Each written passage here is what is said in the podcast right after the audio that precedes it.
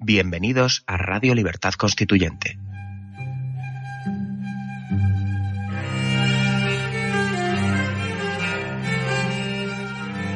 Están escuchando Radio Libertad Constituyente con don Antonio García Trevijano.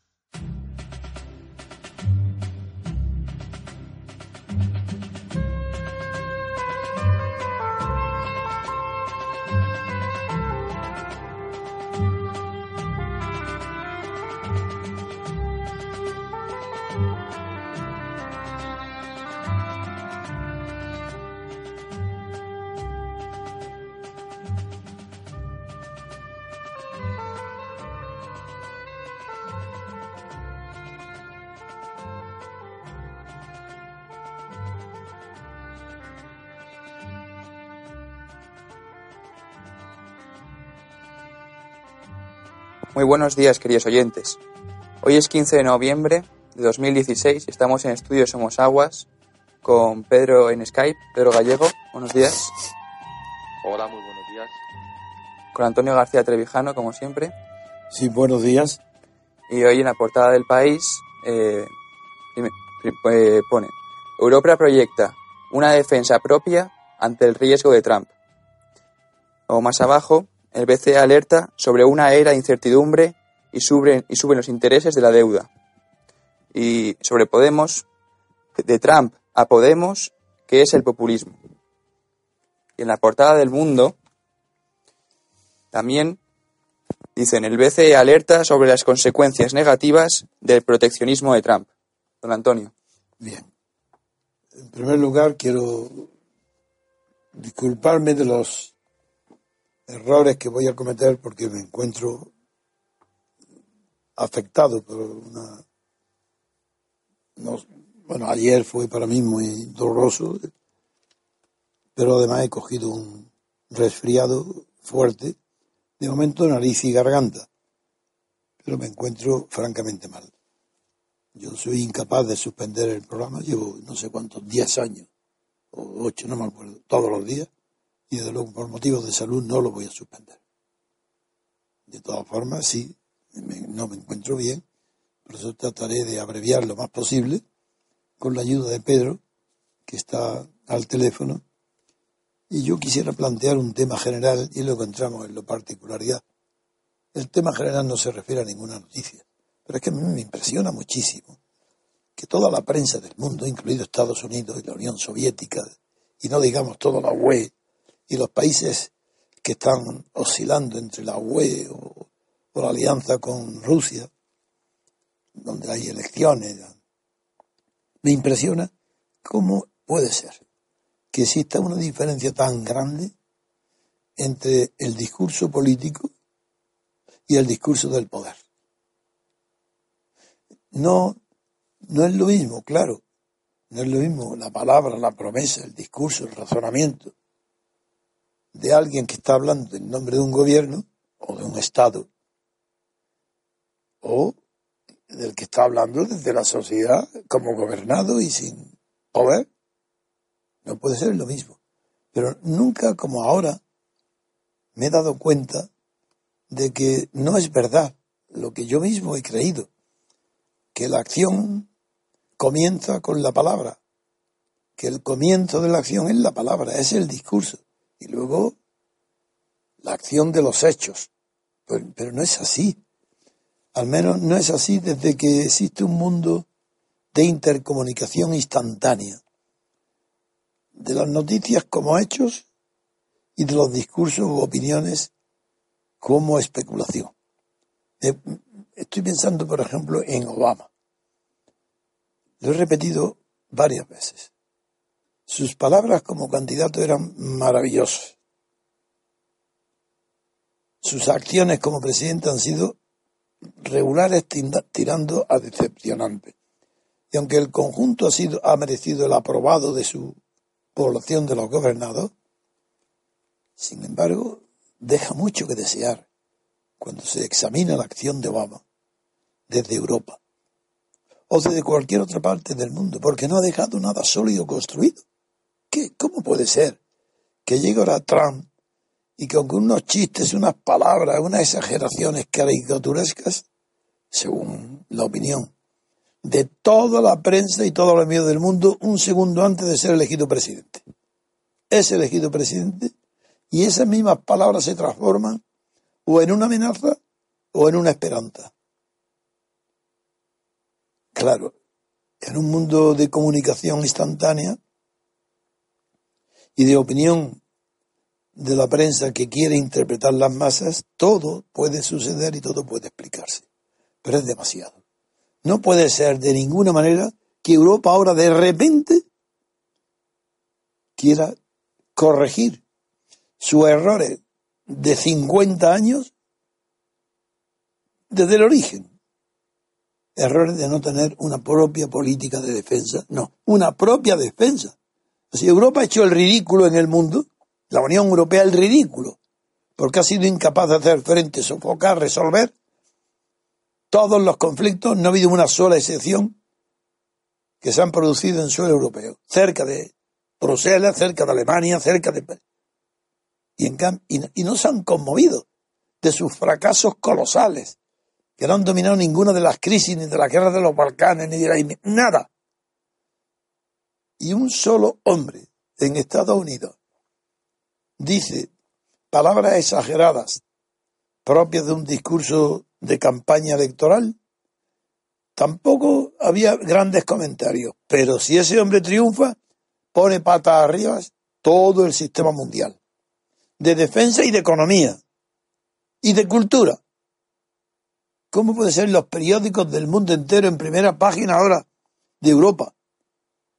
Que está proyectando una defensa propia ante el riesgo de Trump. ¿Pero riesgo de qué? El riesgo de ¿Qué significa riesgo de Trump? ¿Es que Trump va a amenazar o invadir a Europa? Estados Unidos va, hay un riesgo de que, ¿de qué? ¿Por qué defensa? Si fueran aranceles, aduanas, dice, ah, bueno, se avecina una guerra comercial y Europa quiere. No, no, no, no, no.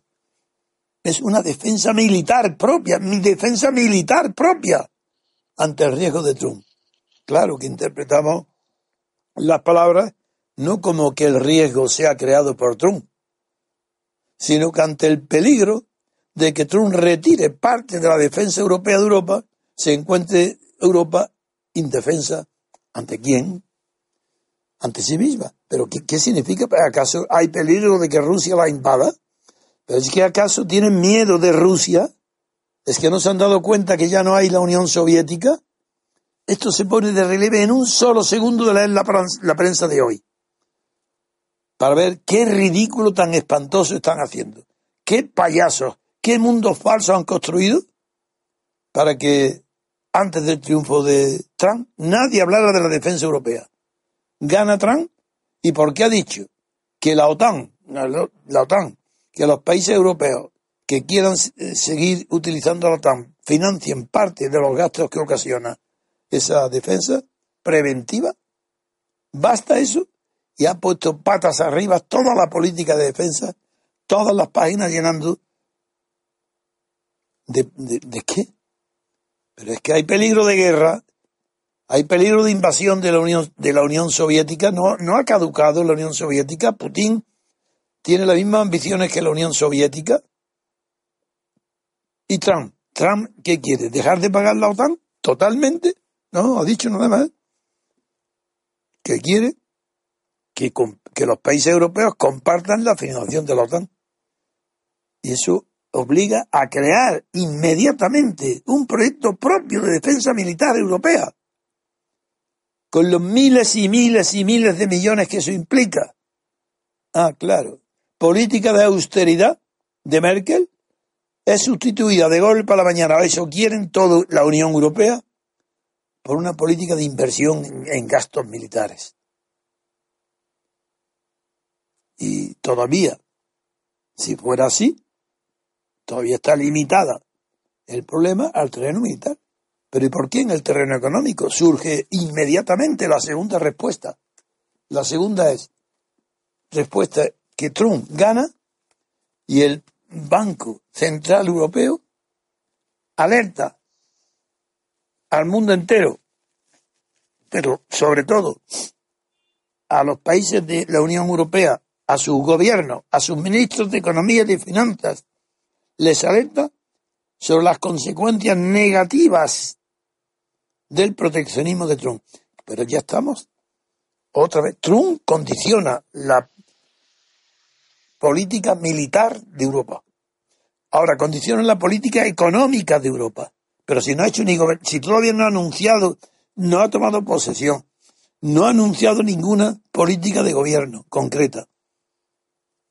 Pero se está empezando a, ya a, designar personas de su alrededor que le han ayudado en la campaña y lo está anunciando como futuros miembros de su gobierno. Y basta este anuncio. Basta este anuncio de que ya se puede saber o adivinar. Tampoco ha habido ningún, ningún programa, simplemente los nombres. Se anuncia un nombre de jefe de gabinete, o no sé cómo se llama, lo estoy buscando en la página ahora. No, no sé cómo se llama, bueno, que según una, aparte de la unión fuerte para la era de Trump en Alemania, Francia, España e Italia, piden una integración militar más amplia y eficiente, es la que ya me he referido, pero un equipo de extremos es el titular de Mundo, un equipo de extremos para la Casa Blanca. Y, eh, y en la Casa Blanca, ya antes de que tome posesión nadie, ya es seguro que está entrando como el hombre fuerte, alguien de la extrema derecha. Pero extrema derecha no, no fascista, peor aún. Esto es vergonzoso. Esa es la prensa de eh, España, no, de Europa entera. Bulgaria sucumbe al euroescepticismo con un giro en la urna hacia Moscú. y Bulgaria está en la Unión Europea un político prorruso gana las presidenciales en Moldavia.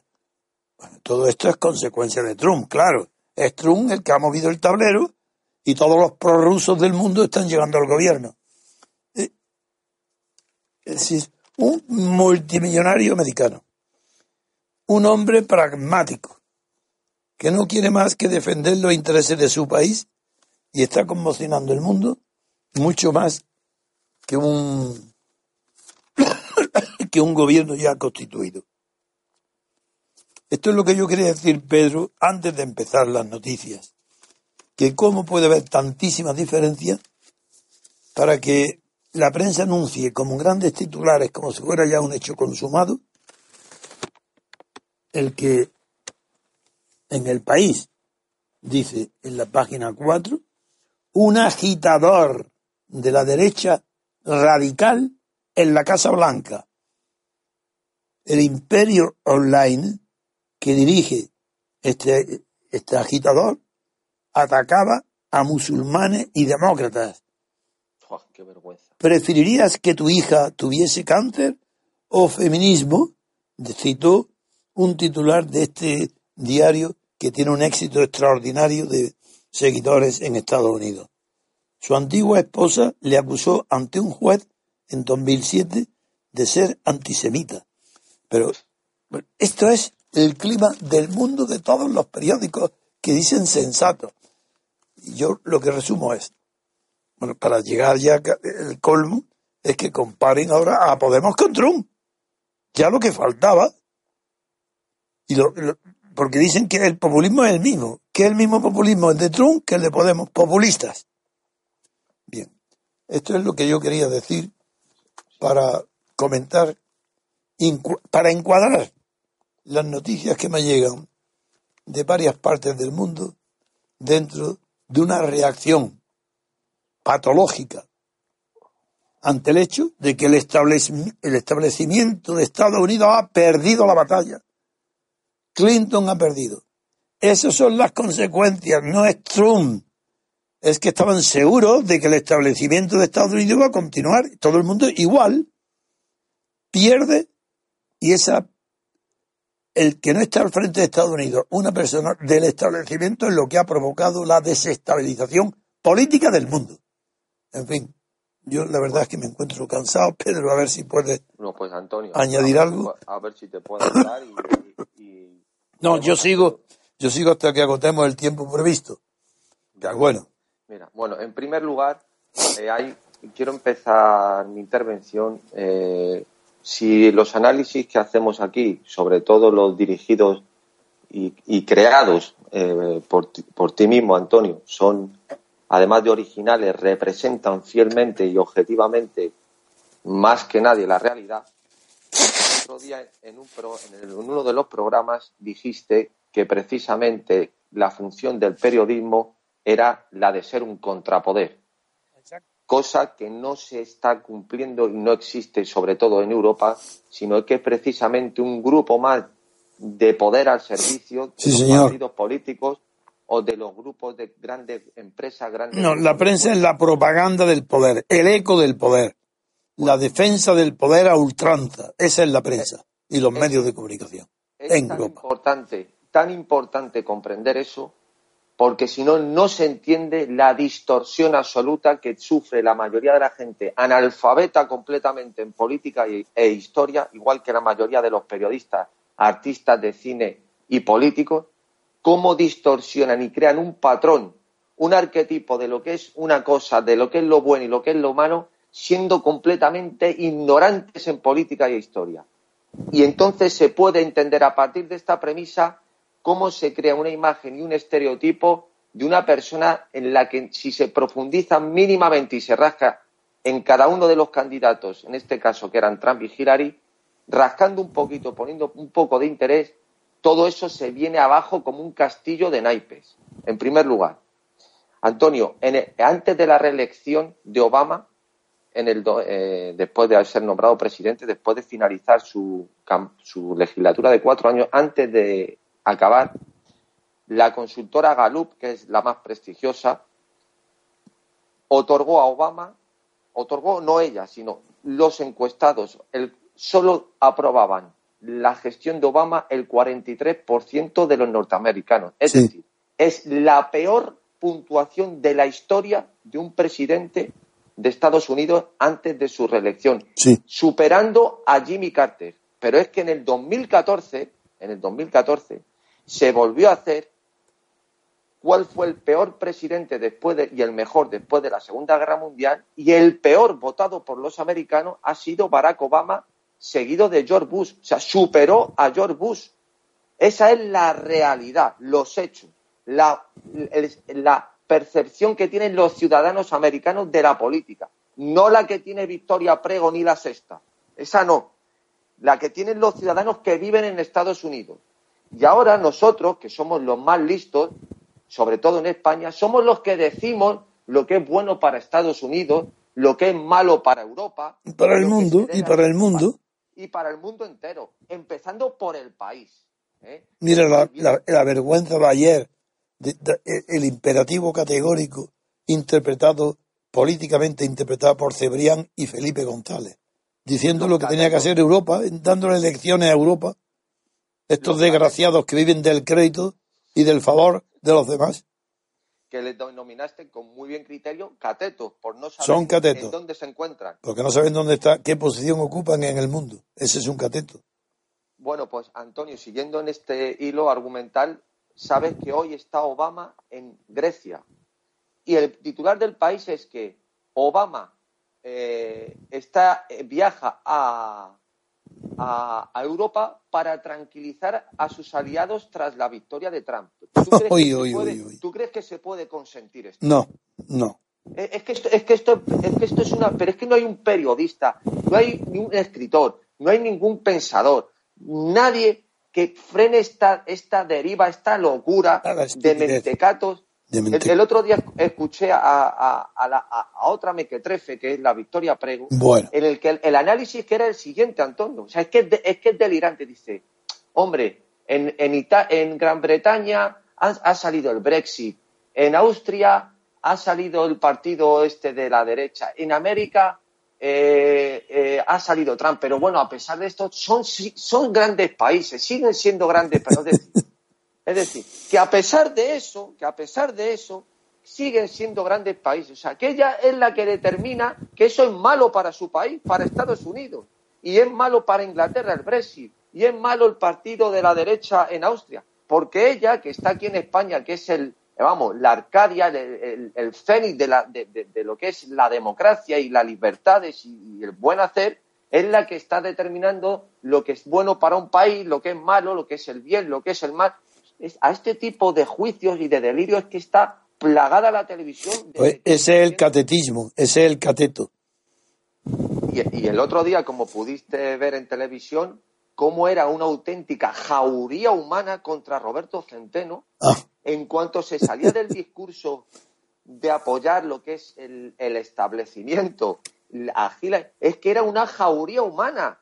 Es que si podían, se lo comían allí vivo. Sí. Eh, eh, esto, esto, es lo que hay, Antonio. Entonces, lógicamente, con este panorama, todo lo que se pueda ver, leer y analizar no, no, soporta el menor análisis serio, crítico, de lo que es una relación de poder, de lo que es el análisis. Pero lo que yo he introducido de nuevo es que estoy perplejo de que yo mismo puedo haberme desviado en mi análisis, porque la acción ya política es que cuando han cambiado los medios de comunicación, que son altavoces universales, ya no es la palabra de una persona en la oposición, no es nada. Por poderosa que sea y culto que sea, eso no es nada. Y la palabra del más imbécil y más ignorante hecha desde un gobierno es todo. Si es que ya los medios de comunicación no distinguen, ni les importa nada más que quién está en el poder para decir que ahí está la verdad, lo que es el poder. Y cuando se hay un trastorno como el de Donald Trump, han quedado tan desconcertados que no aciertan más que a decir disparates. Y ahora Europa, de manera que ahora Europa se da cuenta de que no tiene defensa. Y toda la guerra de los Balcanes y todo lo que ha pasado en su en su seno, dentro, militarmente, y todo el horror de la emigración, todo, todo eso, no tenía importancia. Pero amigo, llega Donald Trump y se ponen todos a correr para hacer un ejército enseguida será formado por ellos mismos. Están corriendo a firmar, a formar filas. Sí, sí, todos los ministros, los Mogherini, este, todos los ministros de la Unión Europea y los ministros de Asuntos Exteriores. Quieren un ejército, pero ahora mismo porque si no formamos un ejército europeo, eh, Europa desaparece. Comida por Trump, que se la va a comer. Además, las noticias que hay sobre sus conversaciones con Putin son, bueno, no alarmantes. El peligro rojo no es nada con este. Las palabras son las siguientes. Han hablado por teléfono, nada más, han prometido seguir hablando, y lo que se han dicho uno a otro deseo mutuo de afirmar la paz entre ellos, defender los intereses comunes, dialogar y defender los criterios que favorezcan las relaciones entre ambos países. ¡Qué gravedad! Esto es mucho peor que haber puesto ya la espoleta a la bomba atómica. Putin va a lanzar una bomba sobre Berlín, pero mañana mismo porque ha dicho que quiere un clima de conciliación, concordia, Putin con Donald Trump y Donald Trump con Putin. Eso no lo soporta el complejo militar de Washington, ni lo soportan las cancillerías europeas. Ahora se va a poner de relieve la mentira total del peligro de Putin. ¿Con quién? Con Ucrania, con Crimea.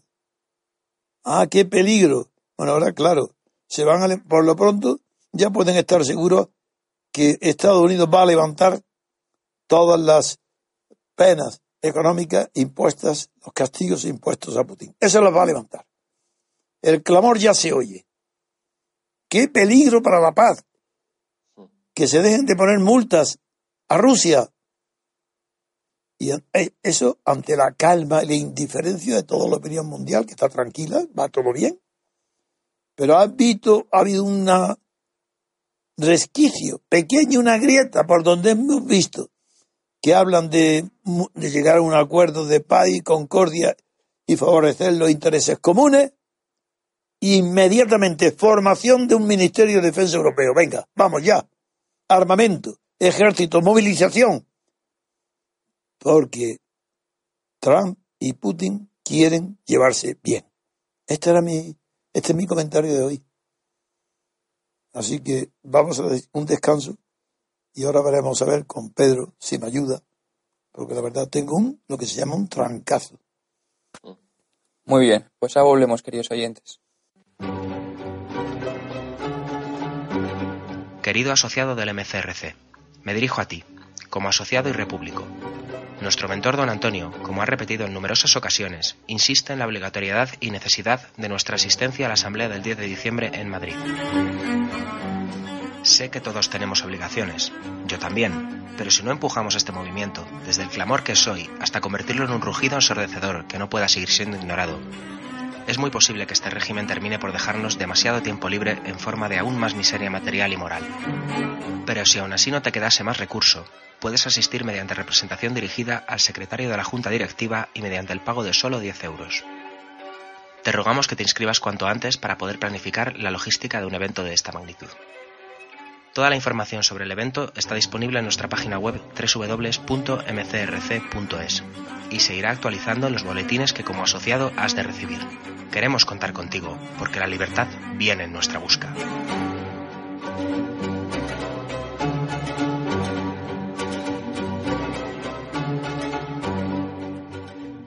Estamos de vuelta, queridos oyentes. Tiene la palabra don Antonio. Sí, para continuar en las repercusiones de Donald Trump, en los periódicos españoles hemos hablado del país, ahora en el mundo, un titular grande, pero las páginas ya interiores, eh, insiste en lo mismo, dice, para que Trump ha hecho un equipo de extremos para la Casa Blanca, así vuelve a la idea del extremista. Trump nombra a un moderado como jefe de gabinete y a un radical como asesor principal, que es del que hablé antes. Y la Unión Europea decide hacerse fuerte para la era Trump. Alemania, Francia, España e Italia piden una integración militar más amplia y eficiente. Es decir, ahora España ya está. Ya está en primera línea de la barrera militar que se va a levantar contra quién? Contra Rusia. ¿Para qué? Para suplir la debilidad de Trump. Alemania, Francia, España e Italia. Bien, Pedro.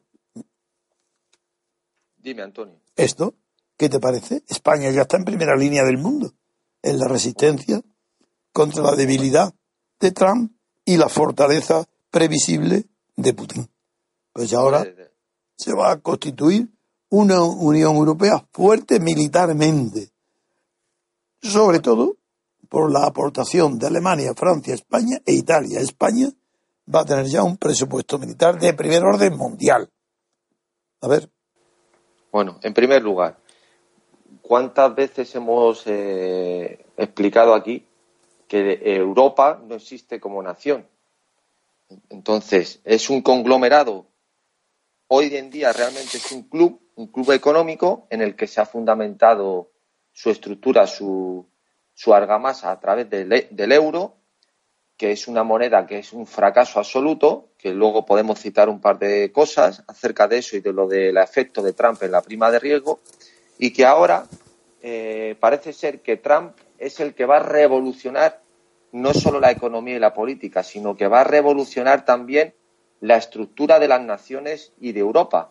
Porque yo le quiero, te quiero preguntar, Antonio, yo supongo que un ejército como tal lo tienen las naciones, ¿no? ¿O tú conoces naciones distintas que compartan el mismo? Bueno, eso antes, antes, hoy son los estados. Los, que, estados. Sí. A, una nación política, su está, tiene cada nación política con su estado correspondiente. Eso es. tiene su ejército. Sí. Yo no conozco ninguna nación política que comparta ejército con otras naciones políticas. Bueno, en, el, en el caso de la Federación de la Unión Europea, aunque no sea todavía una federación, pero se entiende que pueden crear un, un ejército y por eso no han podido, por lo que tú has dicho, es por lo que no se ha creado nunca un ejército europeo de verdad. Eso es. Además, porque se, se opuso desde el origen de Gaulle. De Gaulle se opuso siempre a la creación de una defensa propia europea. Eso sería larguísimo explicar por qué no existe una política común de defensa. ¿Y por qué se, se alega como el punto capital por el que Europa no tiene presencia dominante en su propia zona, que es Europa.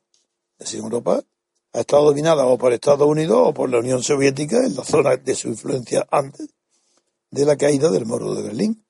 Y ahora ya hemos visto el conflicto de Ucrania, que se rasgan las vestiduras todos los que han querido no ver que la política de Putin en Ucrania ha sido combatida fundamentalmente por Alemania para sustituir los acuerdos comerciales de Ucrania y Rusia, sustituirlos por acuerdos comerciales con la Unión Europea. Y eso es la causa de todos los desastres, guerras, muertos que ha habido con motivo de Ucrania.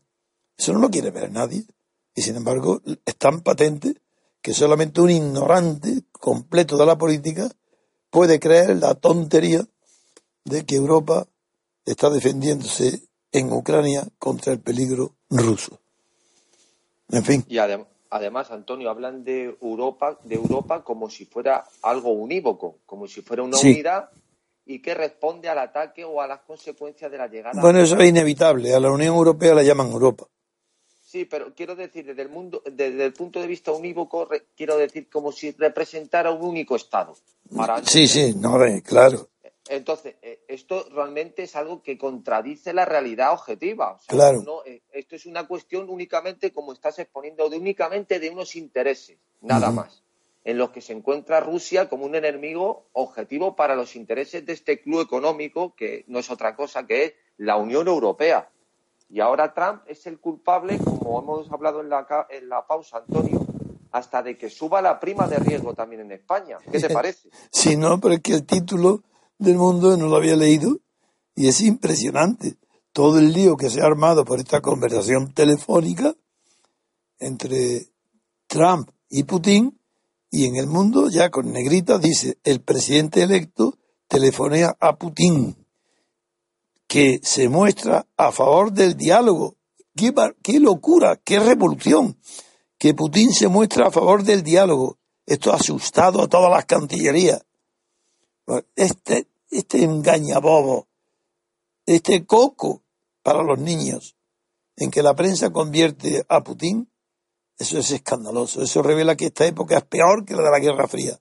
Porque la Guerra Fría había en el fondo una parte de realidad. Y hoy sigue la misma estupidez sin en el fondo haya ni un átomo de realidad que lo justifique. Sin figurarlo. En fin, Pedro.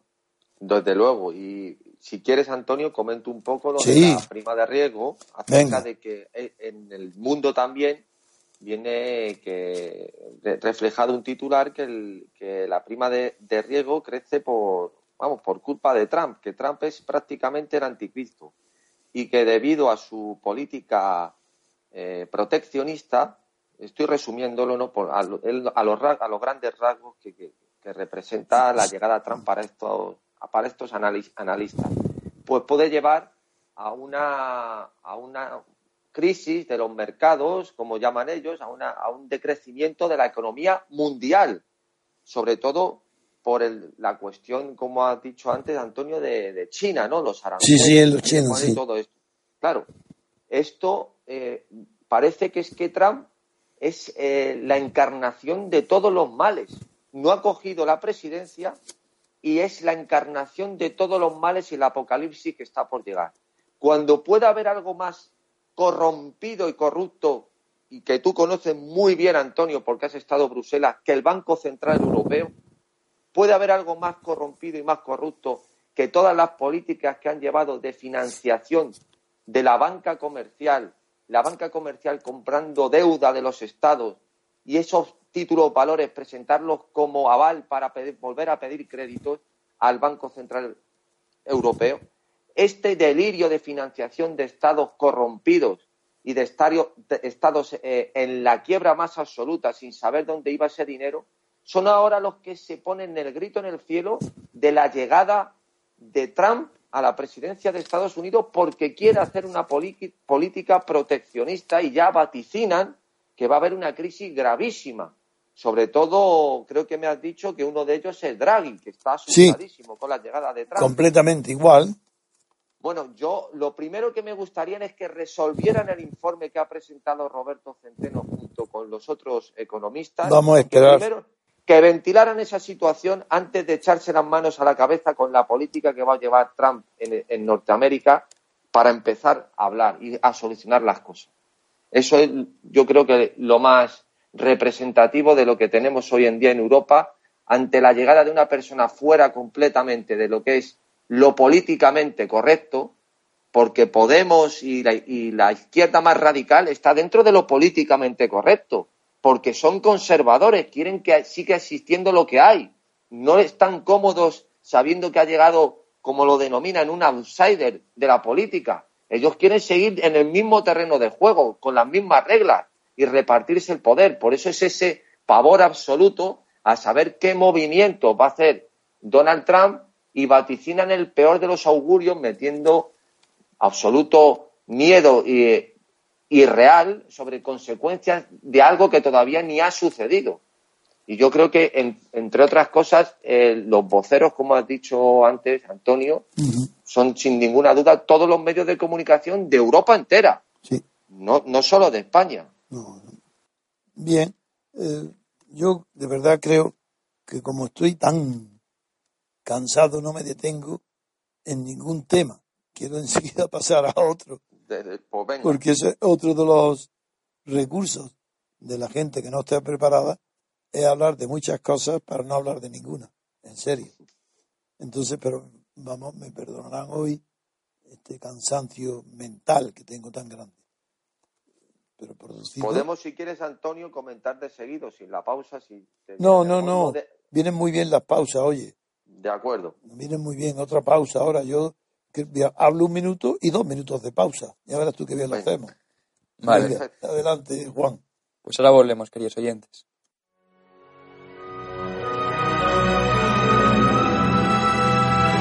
Los sábados a las 10 de la mañana tiene una cita con la historia. Escucha Historia para la Acción. La historia como nunca se la habían contado. Radio Libertad Constituyente. La libertad viene en nuestra busca.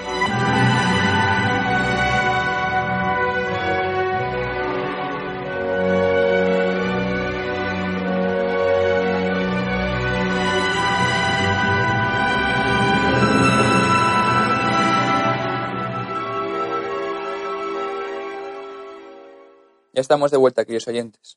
Tiene la palabra Pedro Gallego. Bueno, eh, siguiendo, ahora vamos a cambiar el, registro a, la política nacional. Y si a Trump se le acusa de proteccionismo americano, nada menos que de la nación más poderosa del mundo, los mismos que le acusan de proteccionismo americano, que lo ven mal, son precisamente los que abogan y patrocinan y les encanta el, el proteccionismo provinciano, el proteccionismo cateto, provinciano, eso, eso a ellos sí les gusta. El proteccionismo de una nación entera, no una nación política, eso está muy mal. Pero el proteccionismo de tu aldea, eso es maravilloso. Bueno, Ada Colau, el 25 de noviembre, eh, se va a plantear un debate allí en Barcelona, un debate, eh, por supuesto, patrocinado por el Ayuntamiento de Barcelona, en la que una asociación que se llama Asociación Cultural Vibrant, que es, está patrocinada por ella misma, por Ada Colau, en la que el debate de la ponencia va a ser la estructura de seguridad y defensa del Estado catalán. Eh, lo que se ventila en, este debate va a ser si, eh, cómo debe ser la estructura y defensa del Estado catalán, si necesita una armada propia, cuánto cuesta un avión de reacción, un tanque, si hay que hacer un servicio militar y que, por supuesto, todo esto en relación a que no se debe eh, confiar en, el futuro a, una, a la, defensa del Estado catalán al ejército de España.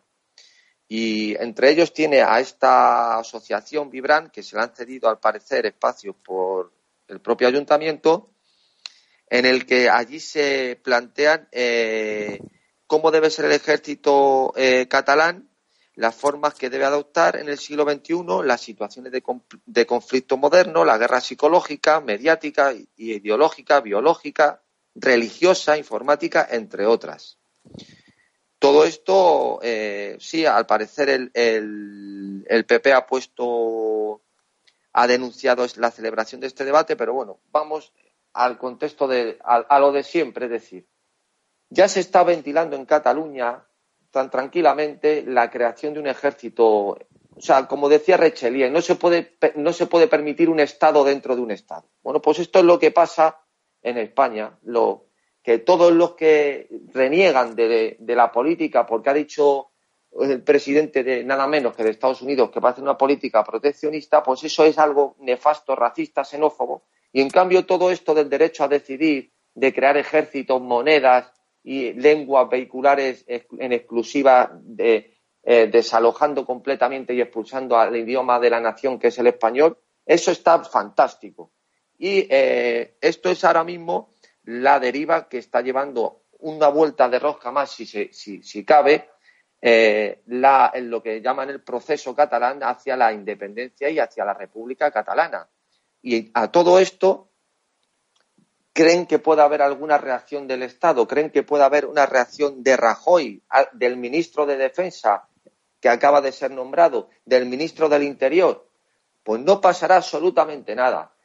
¿Cuándo creen que va a hacer algo? ¿Creen que cuando ya exista un ejército catalán realmente uniformado en Cataluña, en ese momento se tomarán medidas? ¿Se tomará alguna acción realmente contra este desafío. Esto no es un, ya es un desafío, esto ya es una, una, una realidad, esto es un hecho, esto es lo que está pasando a día de hoy en España. O sea, algo inaudito que se tolera de una manera completamente gratuita por un Estado que es el único Estado que debe existir en la nación política, que es el Estado que representa a la nación, y no pasa absolutamente nada. Y entonces, Antonio, ante este nuevo gesto y realidad que de una, de una futura creación eh, de un ejército catalán, me gustaría mucho saber qué, te parece esto a estas alturas. Bueno, siempre en todos los pueblos pequeños y en las ciudades grandes han existido bonos, como en España el corte inglés, donde se uno para comprar en esa tienda, pues en lugar de utilizar billetes, se utiliza unas monedas del corte inglés que, bueno, pero de ahí a crear para Barcelona una moneda local, esa otra. Eso es un disparate tan grande que no puede haber una moneda que no esté garantizada por una, eh, una institución que represente al Estado. sino no ya el Banco de España, sino que desde que existe el euro, pues si no está garantizada por el Banco Central Europeo, pues ni eso siquiera. En fin, yo creo que es suficiente, lo que has dicho para mí es suficiente. En cambio, yo no quiero terminar sin hablar de algunas cuestiones de arte que hoy me han llamado la atención. Y como sabéis que cuanto peor esté de ganas de hablar de política, más me atrae hablar de arte. Pues hay en, en el Museo del Prado, hay una interesantísima, yo no puedo ir, porque la pierna todavía no me permite muchos ejercicios. Pero hay una interesantísima exposición donde se está tratando de recoger en una idea gráfica el tránsito desde el artesano al artista. Bien, el tema es de tal interés que hoy lo que se puede caracterizar el siglo XXI, el arte moderno, es al contrario. Es el tránsito desde el artista al artesano. Porque lo que hoy está de moda en la escultura, en esas eh, torres puntiagudas de hierro, nada, es volver ni artesano siquiera. Se le pone nombre de escultura a cualquier cosa que sea grande. Y el, en esa exposición eh, hay algunas fotos interesantes, aparte de los cuadros de, de, la, de la exposición del archiduque Leopoldo de Tenier, pues ahí también interesantísima eh, el sacrificio, el sacrificio de Baco, que es de Stanzione, que fue uno de los grandes creadores del Renacimiento. Y al leer toda esta eh, literatura que hay en la prensa sobre la pintura y el arte, pues, me he encontrado con una reflexión que yo no conocía. Y es una reflexión de Baudelaire. Baudelaire, para casi casi unanimidad de la crítica literaria, es el creador de la poesía moderna. Algunos de sus poemas son inolvidables, como el, el barco ebrio, la calma, lujo y voluptuosidad que sirvió para inspirar unos cuadros celebérrimos de Señé, el impresionista Señé, de unas señoritas sentadas en la playa, muy bien vestidas, tomando café. el lujo, la calma y la voluptuosidad no es tomar café, sino tomarlo en invierno en la playa, en Niza o en la Costa Azul. Pero el comentario que me ha llevado la atención, porque ese sí que da mucho que pensar, es que el joven, cuando Manet era un pintor muy, muy joven, Edouard Manet, es uno de los grandes pintores anteriores, pero también introductores del impresionismo en Francia. Pues le, dice, le mandó Manet, que era un jovencito, le mandó un cuadro a Baudelaire para conocer su opinión. Y Baudelaire, le contestó con una carta muy dura, diciendo, no, usted un joven pretencioso, que usted está anunciando la decadencia definitiva de la pintura. Como esto está encuadrado dentro de esa exposición del paso del artista al artesano, me, he creído en la obligación cultural de explicar algo que muy poca gente sabe. Y es distinguir entre lo que es artista y lo que es artesano, tanto en el origen como en el desarrollo de la artesanía y del arte escultórico y pictórico, como a la inversa la vuelta hoy en el arte moderno a la artesanía y, olvidarse del arte. Bien, la diferencia es muy simple y muy fácil de entender. El artesano es aquel especialista que ha dominado y conocido profundamente las reglas de su oficio. Para ser artesano tiene que haber unas reglas. El artesano tiene que dominarlas sea el material que sea, madera, bronce, mármol, óleo, pero el artesano no puede apartarse de las reglas del oficio porque son sagradas para él.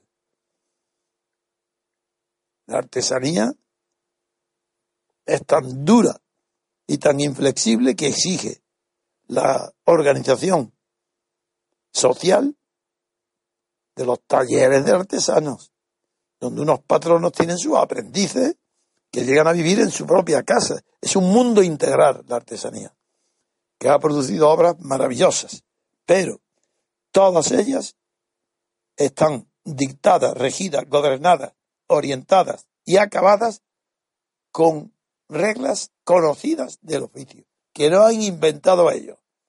El artesano no inventa, sino que es un perfeccionista en el arte de dominar la materia para sacar la máxima belleza y la máxima utilidad al objeto que va a fabricar con esas reglas. El artista rompe por completo, no tiene nada que ver con el artesano. Es que el artista para ser grande necesita no seguir las reglas que ha aprendido. Repito, Solo son grandes artistas aquellos que crean las reglas de su propia producción artística. Porque tienen un genio tan grande, una capacidad de anticiparse a la obra que tienen configurada en su cabeza, que no hay reglas históricas conocidas, aprendidas, que lo puedan, con las que puedan llegar a ser, a realizar la obra imaginativa que han concebido. no hay artista que no sea creador de reglas. Ojo, los discípulos de las grandes escuelas no crean, pero son grandes en tanto que son discípulos de un maestro. Pero yo no estoy hablando de las escuelas escultóricas y pictóricas, sino de la diferencia entre un artista y un artesano. Para comprender las palabras de Baudelaire, tengo que alumbrarlas y seguidas de la comparación entre el arte literario, del que era evidentemente un maestro absoluto Baudelaire, y se puede, yo lo considero el maestro de la modernidad, como Edgar Allan Poe fue en, América, aquí fue Baudelaire, en Europa, y sin embargo, no conocía, no conocía la pintura, porque no conocía la invención de reglas para la pintura. Y él estaba inventando reglas para la poesía. Pero Manet, que era un creador de nuevas reglas, fue desconocido, ignorado, despreciado por Baudelaire. Y en cambio, figurarlo a dónde llegó el talento y el genio de Manet, que tuvo, pero tampoco se puede decir que fuera un creador absoluto. Sí, sí, él lo es, es un genio muy grande. Se inspiró muchísimo en Goya, sobre todo en el dibujo, y luego en el colorido y en la forma, es precursor de los impresionistas. Y así está considerado en todas las escuelas, en todos los libros.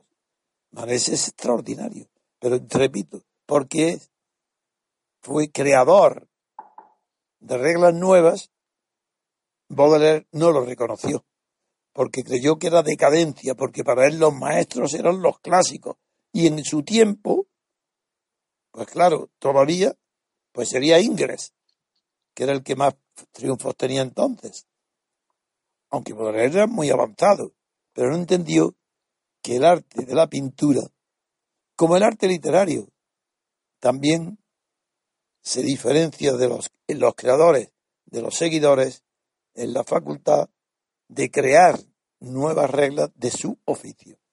En eso se distingue el gran artista del epígono, del seguidor, y hay autores, por ejemplo, Van Gogh, o Munt, el del grito, esos son genios, pero casi como si fueran locos, que lo fueron además.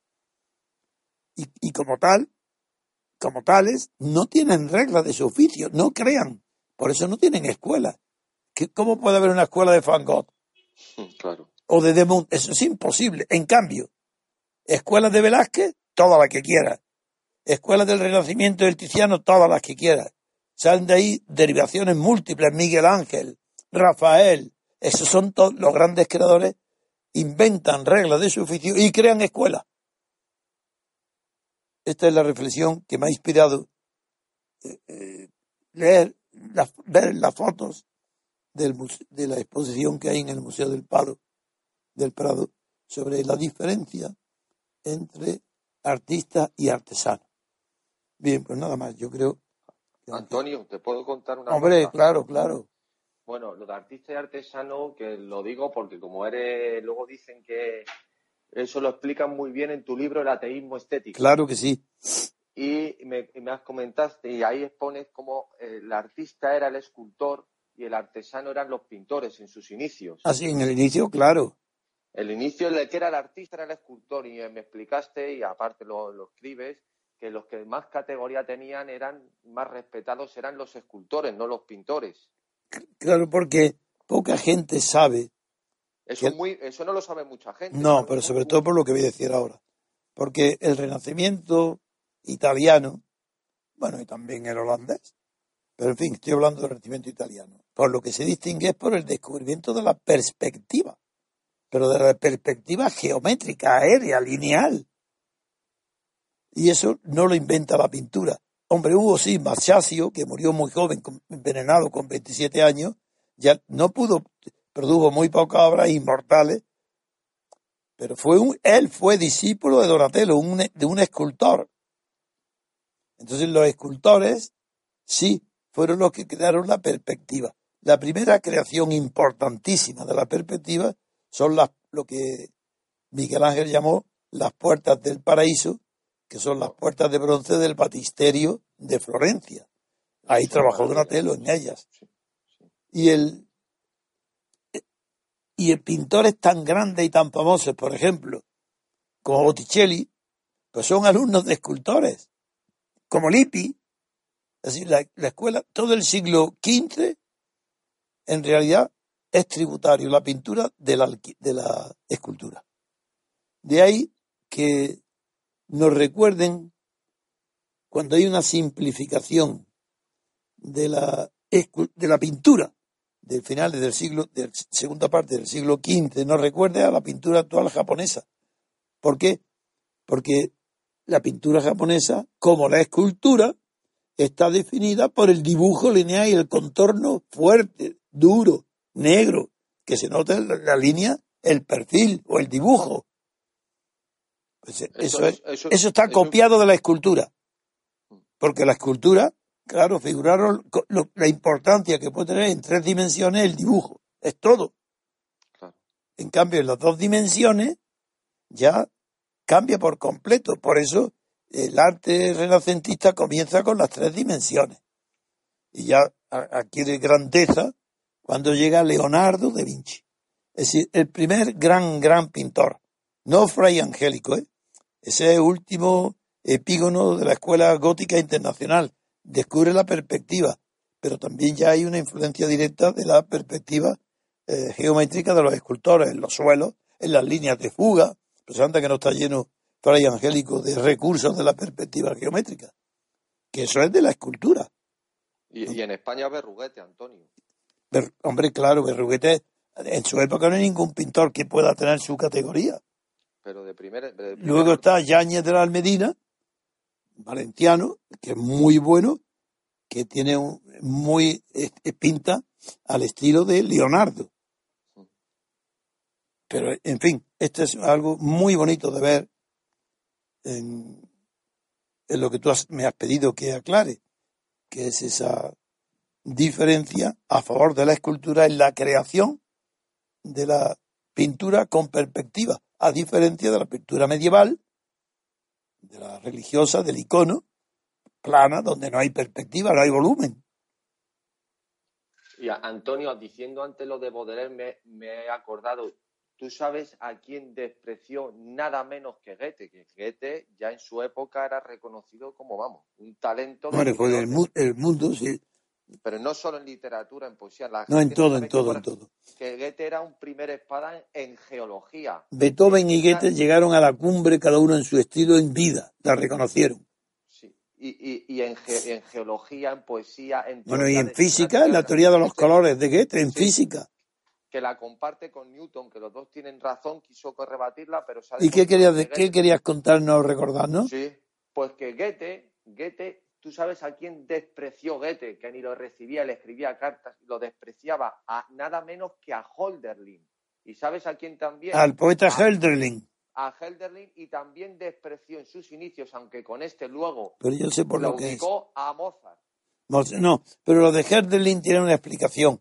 Y es que eh, Goethe era verdaderamente dogmático en la diferencia entre lo clásico y lo romántico. Claro, Entonces, claro, él no podía entender a Hölderlin nada es a lo que voy, efectivamente. Y a Mozart también lo rechazó, lo tildó de superfluo y de... bueno, algo, algo de eso tiene, pero genial. No, lo que pasa es que luego se comprendió lo que el genio que tenía y se dio cuenta de la profundidad de ya las últimas obras de Mozart, pues es algo desde las misas a, a los antes que tiene de todo, de un nivel y una calidad que claro, Goethe era un talento que aunque tuvo que claudicar en ese tema, sin ninguna duda. Bueno, Pedro, ah, yo le digo a, nuestros oyentes que perdonen que hoy no he tenido fuerza para expresar mis pensamientos políticos y lo he sustituido con conocimientos que creo que muchos de ellos son originales, adquiridos en mi observación del arte durante mucho tiempo. Así que vamos a dar por terminada la emisión de hoy, a ver cómo me puedo reponerme del estado catastrófico en que me encuentro. Físico, quiero decir, moral no. Bueno, Esto no será por Trump. La, culpa de que estés con gripe no será por Trump. Yo creo que si la contara algún periodista, eso es Trump. con la gripe asiática que trae para su combatir con China. También, todo es culpa de él. Muy bien. Pues nada, hasta pronto, queridos amigos. Os pido nada más que compenséis mi estado de debilidad corporal, dándome la alegría de que llenéis de entusiasmo y de calor la asamblea constituyente que sin duda ninguna será, queramos o no queramos, el mayor acontecimiento histórico, cultural, prepolítico que se ha producido nunca en la historia de la humanidad.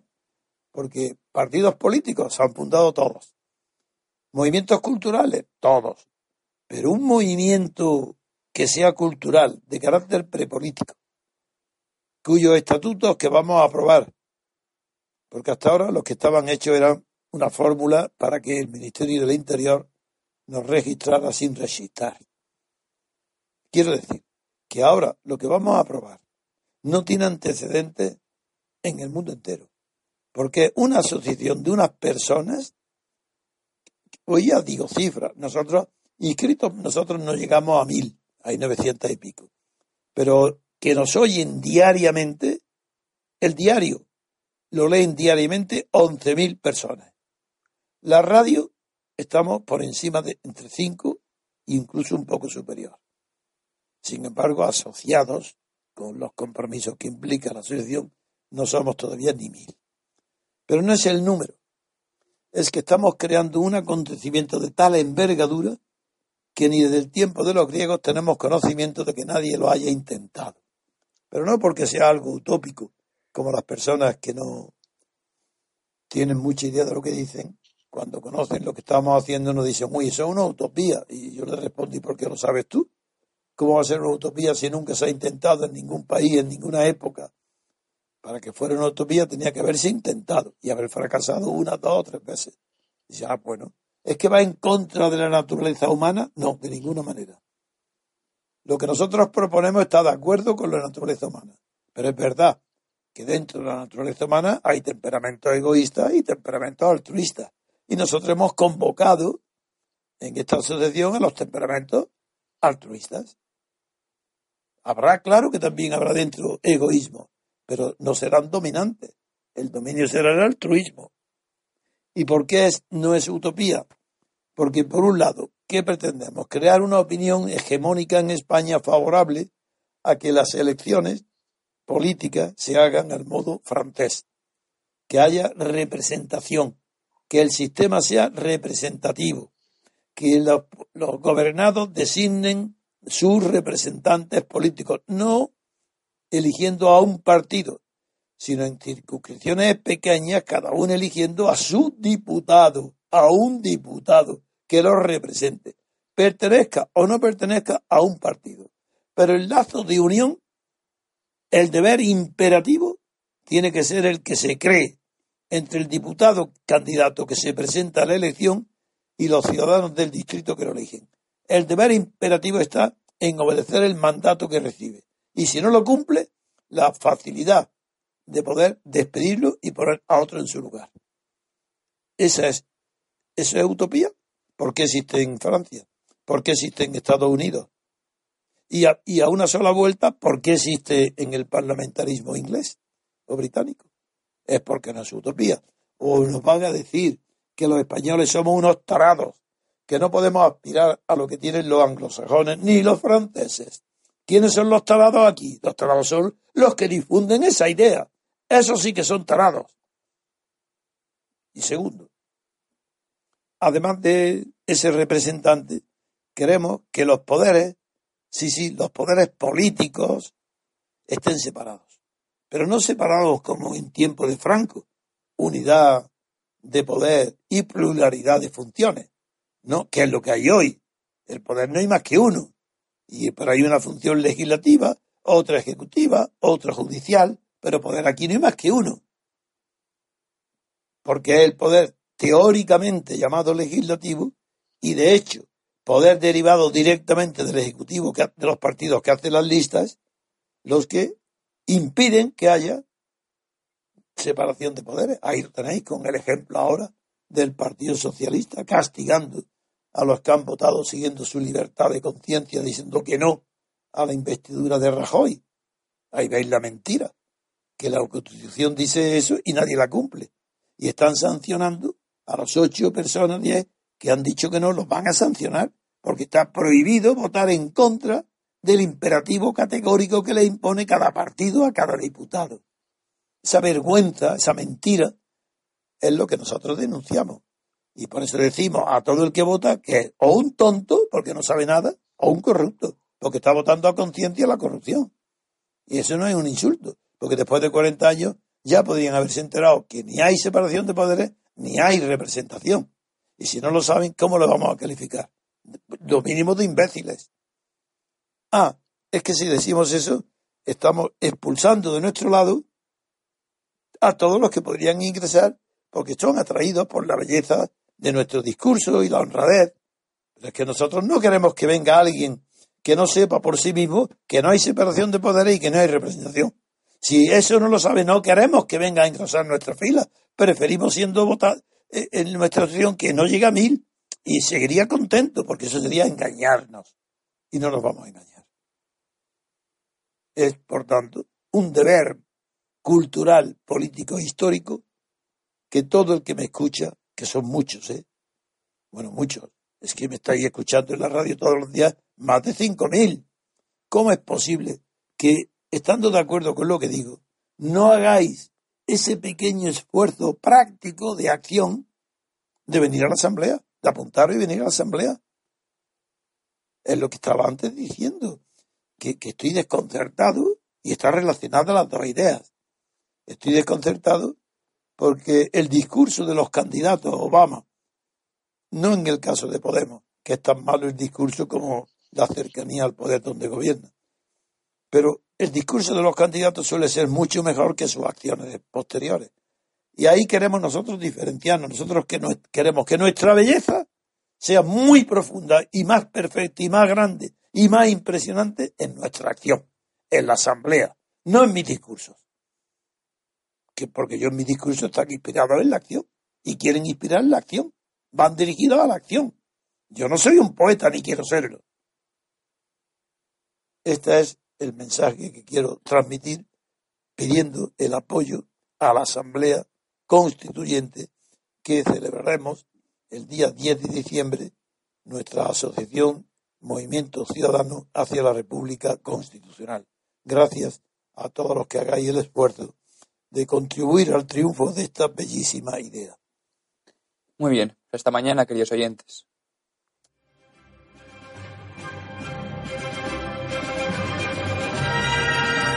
Gracias por haber escuchado Radio Libertad Constituyente. No olviden visitar la parrilla de programación en la nueva página web del Movimiento de Ciudadanos hacia la República Constitucional, en la dirección www.mcrc.es. Radio Libertad Constituyente. La libertad viene en nuestra busca.